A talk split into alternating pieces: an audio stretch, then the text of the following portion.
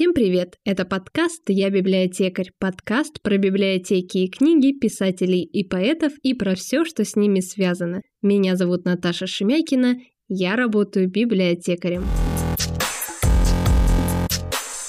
В русском языке есть немало слов и выражений очень древних, теперь уже не употребляющихся. Они связаны с жизнью прошедших веков, со старинными обычаями и поверьями. Иногда эти слова употребляются в разговорной речи. Давайте заглянем в прошлое нашего русского языка, в прошлое нашего народа. Давайте разберемся, зачем врет сивый мерин, что подносят на блюдечке с голубой каемочкой и где находится за 3-9 земель.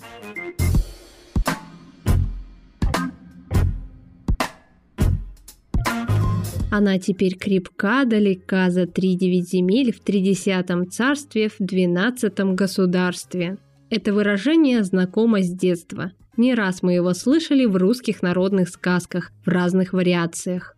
Тогда тебе просто необходимо попасть э, в тридевятое царство.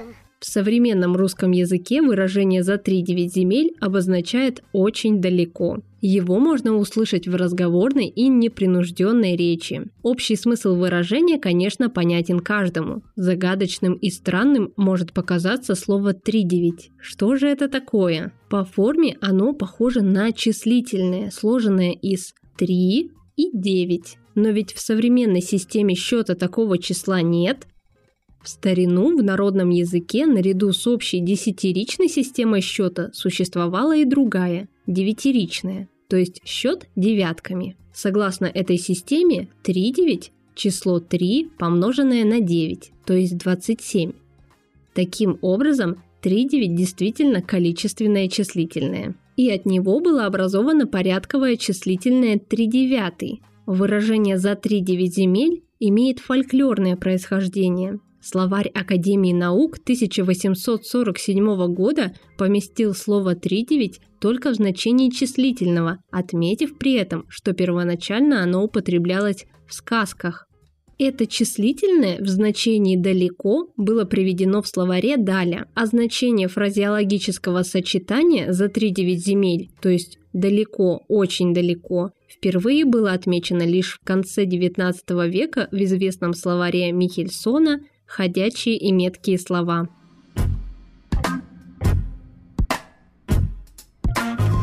Что подносят на блюдечке с голубой каемочкой? У многих из нас выражение о блюдечке с голубой каемочкой неразрывно связано с Ильфом и Петровым. Эту фразу произносит Остап Бендер. Впервые это выражение употреблено в «Золотом теленке». Как вы говорите?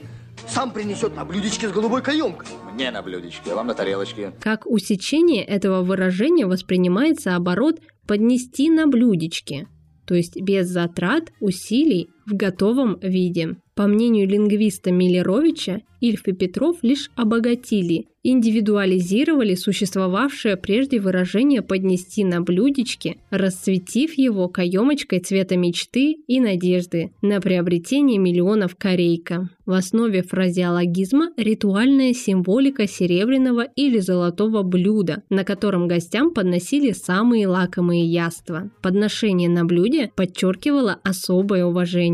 При осаде городов в средневековой Европе на блюде выносили городские ключи победителю. Не случайно Наполеон ждал, правда напрасно, что ему вынесут ключи от ворот Кремля именно на традиционном золотом блюдце. В истории оборота о блюдечке с голубой каемочкой таким образом интернациональный символ, восходящий к гостевому и военному этикету средневековой Европы, слился с исконно русскими фольклорными представлениями. Именно из них Ильф и Петров создали яркий и запоминающийся, а потому и кажущийся новым, их собственным оборот, характеризующий чьи-либо необоснованные чаяния или требования.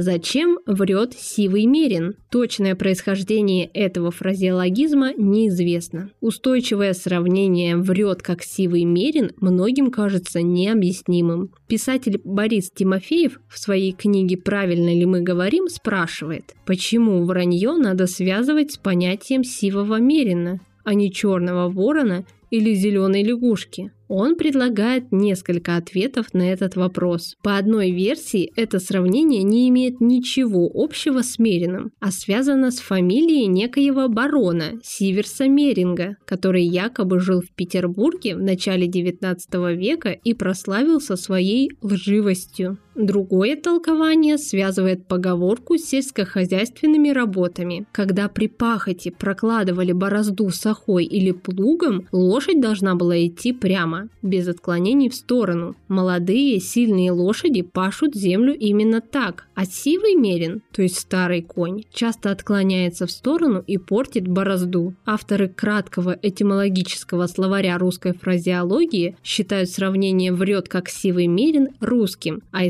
исходное значение толкуют так. Сивая лошадь считается в народе глупой, и русские крестьяне обычно не прокладывали первую борозду на сивом мерине. Возможно, в выражении первоначально подразумевалось, что сивый мерин ошибался, то есть врал при прокладывании первой борозды и при пахоте вообще. Михельсон, российский педагог, толкователь русской фразеологии в начале 20 века, предполагает, что «врет как сивый мерин» означает обычное хвастовство старых людей своими силами, которые они якобы сохранили нерастраченными, как в молодые годы. Еще в 19 веке писатели пользовались оборотом «глуп как сивый мерин», то есть до крайности глуп.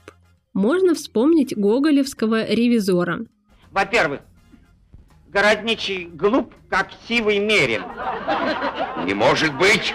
Путаница с глаголом «врать» возникла не просто так. Причина – быстрое его семантическое развитие. В конце 18-го, начале 19 века глагол «врать» используется в литературном употреблении в значении «говорить вздор», «пустословить», «болтать». А еще раньше вообще значил «говорить». Значение «говорить» у слова «врать» очень древнее. Сам глагол «врать» имеется лишь в русском языке и неизвестен даже соседним восточнославянским языкам. Врет, как сивый мерин. В этом случае старый холощеный конь не обманывает, а лишь заговаривается от старости и городит всякий докучливый вздор, как и положено глупому седому мерину. Исходный образ этого сравнения сместился и затемнился из-за смыслового смещения глагола. Яркость и экспрессивность от этого лишь усилили усилились. Именно это усиление сделало оборот «врет как сивый мерин» более конкурентоспособным, чем простое, понятное и потому менее выразительное «глуп как сивый мерин». А какими фразеологизмами пользуетесь вы? Пишите нам в телеграм-канал, ссылка в описании.